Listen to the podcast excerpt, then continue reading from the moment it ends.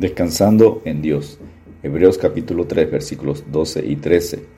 Mira hermanos que no haya en ninguno de vosotros corazón malo de incredulidad, para apartarse del Dios vivo. Antes exhortaos los unos a los otros cada día, entre tanto que se dice hoy, para que ninguno de vosotros se enderezca por el engaño del pecado. La fe está orientada hacia el futuro, como enseña Hebreos 11.1. Después la fe, la certeza de lo que se espera, la convicción de lo que no se ve. Es una esperanza del corazón en las promesas de Dios este tipo de creencia es la raíz del amor y la justicia, como lo enseña Pablo en Galatas 5, 6. Porque en Cristo Jesús ni la circuncisión vale algo, ni la incircuncisión, sino la fe que obra por el amor. La raíz de todo el amor y la bondad es la creencia en las promesas de Dios. Lo opuesto a esta verdad es la incredulidad, que es la raíz de todo pecado por la falta de fe. Esto nos lleva a la conclusión de que la máxima prioridad en la vida cristiana es aprender a luchar contra la incredulidad y pelear la batalla de la fe, como enseña Pablo a Timoteo en 1 Timoteo 6, versículos 11 y 12. Mas tú, oh hombre de Dios, huye de estas cosas y sigue la justicia, la piedad, la fe, el amor, la paciencia, la mansedumbre. Pelea la buena batalla de la fe.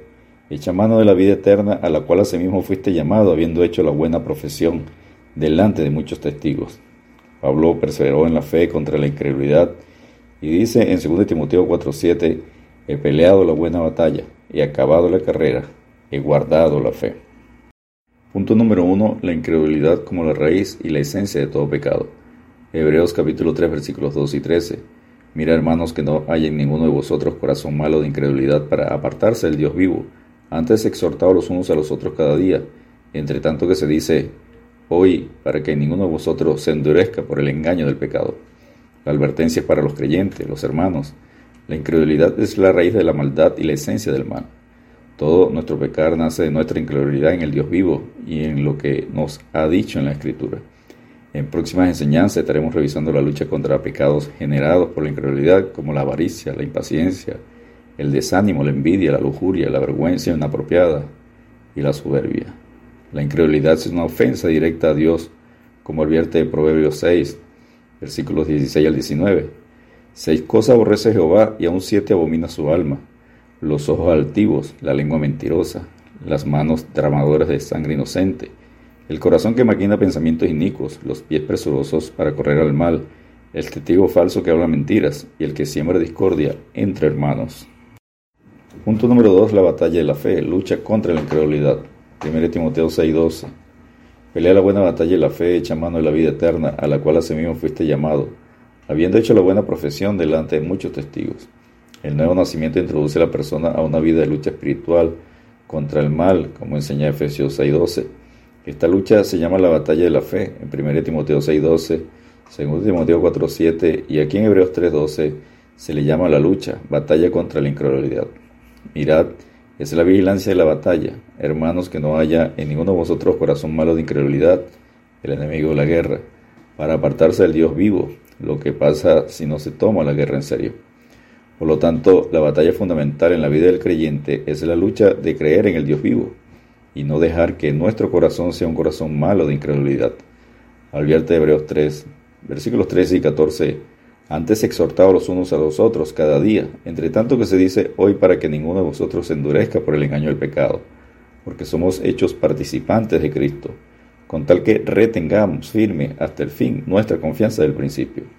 Si la incredulidad en el Dios vivo toma la delantera en nuestra vida, entonces el resultado puede ser un endurecimiento que nos hace no estar dispuestos a arrepentirnos y nos aparta de la gracia de Dios la evidencia de la que has eh, sido hecho participante en Cristo, a la que estás unido a Él en la fe de la salvación, es que mantienes esa confianza firme como hizo Abraham para ser llamado el Padre de la fe, según Romanos 4:20. Tampoco dudó por incredulidad de la promesa de Dios, sino que se fortaleció en fe, dando gloria a Dios. Punto número 3. Perseverando en la fe. La perseverancia en la fe es necesaria para la salvación. Cuando una persona es verdaderamente convertida, el corazón es transformado para que ahora la vida se viva a través de la fe, como afirma Pablo en Galatas 2.20. Con Cristo estoy justamente crucificado, y ya no vivo yo, mas vive Cristo en mí, y lo que ahora vivo en la carne lo vivo en la fe del Hijo de Dios, el cual me amó y se entregó a sí mismo por mí. Es perseverar en la santidad, como enseña Hebreos 12.14. Seguid la paz con todos y la santidad, sin la cual nadie verá al Señor. Los que verdaderamente han nacido de Dios toman la batalla de la fe seriamente y usan el poder de Dios para luchar y ganan con la fe perseverante. Es lo que Dios promete. Fiel es el que os llamó, el cual también lo hará, según 1 Tesalonicenses 5:24. Jesucristo enseña en Mateo 24:13, mas el que persevere hasta el fin, éste será salvo. Enseña el apóstol Juan en 1 Juan 5:4, porque todo lo que es nacido de Dios vence al mundo, y esta es la victoria que ha vencido al mundo, nuestra fe.